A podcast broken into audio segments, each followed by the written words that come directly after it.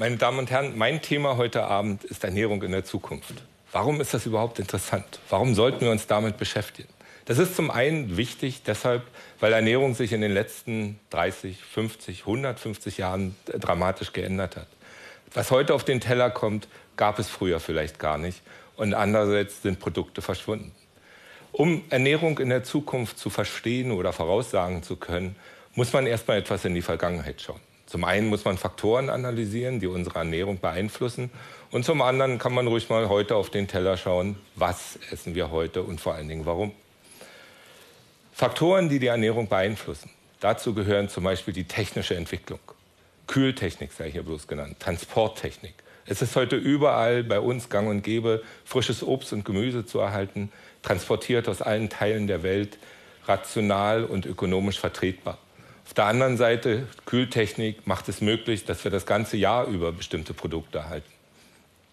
Die Globalisierung der Märkte. Während früher Lebensmittelmärkte größtenteils lokal war, in der Region, maximal in einem Staat oder in einem Kontinent, sind heute interkontinentale Vertriebswege für Lebensmittel durchaus denkbar. Und zum anderen ist es natürlich auch die soziale Entwicklung. Das heißt, andere Ansprüche an die Ernährung, Ernährung durch ethische Maßstäbe, durch Erziehungsprozesse in der Gesellschaft. Wie war Ernährung früher? Was haben wir früher gegessen? Im Wesentlichen war Ernährung in den vergangenen Jahrhunderten und in vielen Jahrhunderten darauf ausgerichtet, satt zu werden. Das heißt, Kalorien war das primäre Ziel der Ernährung. Man wollte den Erhalt des Körpers gewährleisten dadurch, dass man möglichst viel an äh, Nährstoffe ausnahm, hier vor allen Dingen Kalorien. Das heißt, sehr gehaltvolle Lebensmittel verzehrt hat.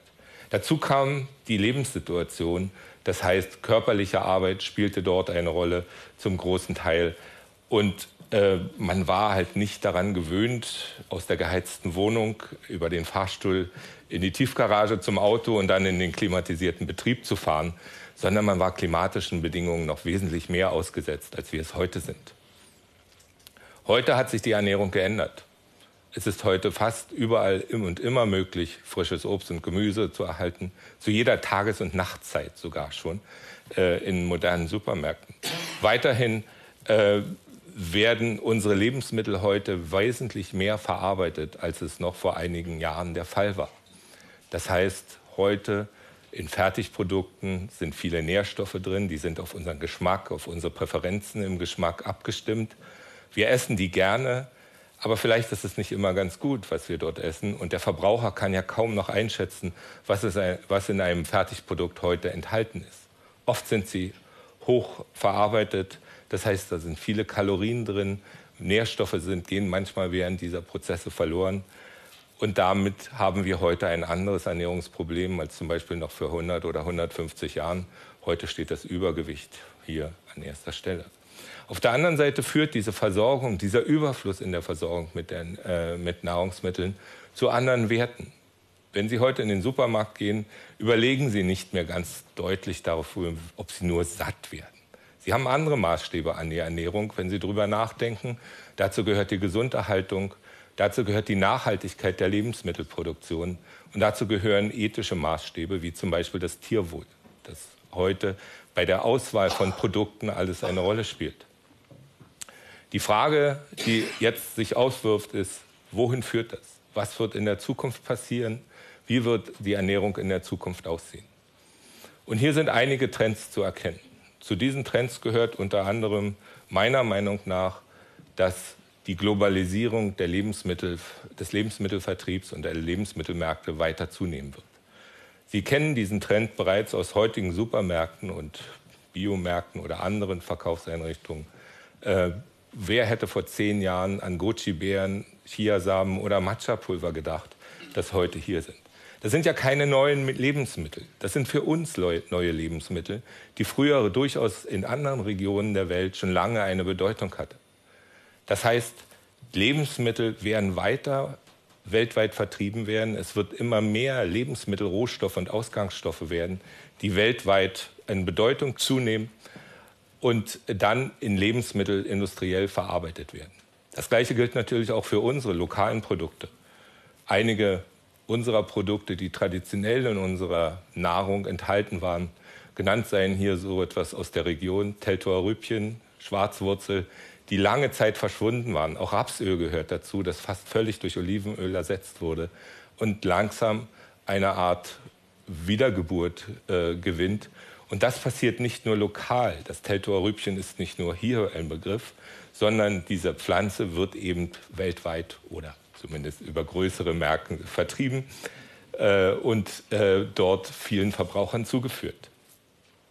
Zusätzlich zu dieser anhaltenden Globalisierung wird es natürlich auch neue technologische Entwicklungen geben in der Lebensmittelproduktion und auch natürlich in der lebensmitteltechnologischen Verarbeitung. Smoothie kennt heute jeder. Vor zehn Jahren gab es dieses Produkt, diese Lebensmittelklasse einfach nicht. Und es weiter darüber nachzudenken, ob neue Lebensmittelprodukte, Lebensmittelklassen, völlig neuartige Lebensmittel in unseren Regalen erscheinen werden. Das ist sicherlich auch ein weiterer Trend. Dazu kommt auch die technische Entwicklung, wird ebenfalls in den Vertrieb von Lebensmitteln eingreifen. Früher, historisch gesehen, war es der Markt, dann kam der kleine Laden, heute ist es der Supermarkt, in vielen Regionen schon der Lieferservice. Und es ist durchaus technisch denkbar, dass in Kürze oder in einigen Jahrzehnten Sie morgens per App bestellen können, was die Drohne nachmittags liefert und was Sie abends essen wollen. Technisch ist das möglichst denkbar. Weiterhin, und das ist ein weiterer Trend, den viele mh, hm, Produkte in der Lebensmittelherstellung untergehen werden, sind Veränderungen in der Gesellschaft. Diese gehen einher zum einen mit demografischen Veränderungen. Das ist nicht nur das Alter. Es sind Single-Haushalte, es ist die multikulturelle Gesellschaft und damit erwachsene Ansprüche, die viele Menschen einfach erfüllt sehen wollen und die die Nahrungsauswahl beeinflussen. Nachhaltigkeit und viele andere ethische Probleme werden weiter zunehmen und damit werden wir neue Ansprüche an die Produktion und an die Herstellung von Lebensmitteln stellen. Neben diesem im Großen zusammenzufassenden Gebiet der technischen Entwicklung, der weiteren Optimierung der Produktion und der Vielfalt gibt es aber auch biologische Möglichkeiten, die uns hier offen stehen. Und das ist eigentlich das Gebiet der Ernährungsforschung, auf dem sich die meisten Ernährungsforscher bewegen. Das sind zum Beispiel ein, etwas, was man zusammenfassen kann unter dem Begriff personalisierte Ernährung. Wenn Sie sich heute Ernährungsempfehlungen ansehen, die wir herausgeben als Ernährungswissenschaftler nach vielen wissenschaftlichen Studien, dann beziehen die sich immer auf Bevölkerungsgruppen. Männliche, weibliche Personen, vielleicht noch die Altersgruppe. Manche Ernährungsempfehlungen sind bezogen auf das Gewicht und so weiter. Aber das sind immer Gruppen und damit Durchschnittswerte. Und das fasst unser Wissen heute zusammen und sagt an, was denken wir ist gesund für diese Gruppe der Bevölkerung. Aber selbstverständlich ist die Gruppe der 50-jährigen äh, Personen männlichen Geschlechts sehr heterogen. Das heißt, wir werden immer weiter in der Forschung darüber gehen, ganz konkret für Individuen personalisierte Empfehlungen ausgeben zu können.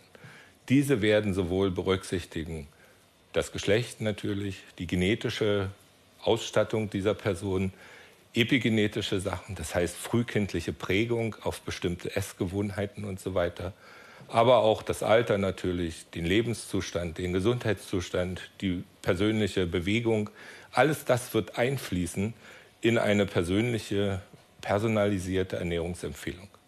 Solch eine Ernährungsempfehlung ist heute noch Zukunftsmusik. Und, aber ich denke, dass in den nächsten Jahrzehnten es immer konkreter wird, wir immer mehr solche Empfehlungen erhalten werden. Neben diesen Veränderungen, die stattfinden werden auf persönlicher Ebene, wird es natürlich auch in unserer Gesellschaft in Zukunft weitere Veränderungen geben, die verschiedene Lebensmittelproduktionszweige beeinflussen wird. Ich erwähnte bereits auch demografische Veränderungen. Dazu kommen natürlich dann auch Ansprüche aus der Umwelt, zum Beispiel an die Lebensmittelverpackung. Ja, Verpackung ist ein großes Problem für Lebensmittel, äh, hier eine nachhaltige Verpackung zu entwickeln, die gleichzeitig die hohen hygienischen und lebensmittelsicherheitstechnischen Ansprüche gewährleisten, die wir heute haben. Jedem ist geläufig Plastikmüll zur Verschmutzung der Meere oder die Entsorgung verschiedener Verpackungsmaterialien in einer nachhaltigen Art und Weise. Neben diesen Trends, die, äh, die man erkennen kann, gibt es natürlich auch absehbare Probleme in der Lebensmittelversorgung. Eines dieser Probleme ist das Eiweiß. Es ist eine große Aufgabe für die Lebensmittelversorgung und die Ernährungswissenschaft, ausreichend Protein für die gesamte Weltbevölkerung äh, bereitzustellen. Jeder von uns weiß das, dass es Probleme gibt. Fleischproduktion ist nachhaltig in einer nachhaltigen Art und Weise kaum zu steigern.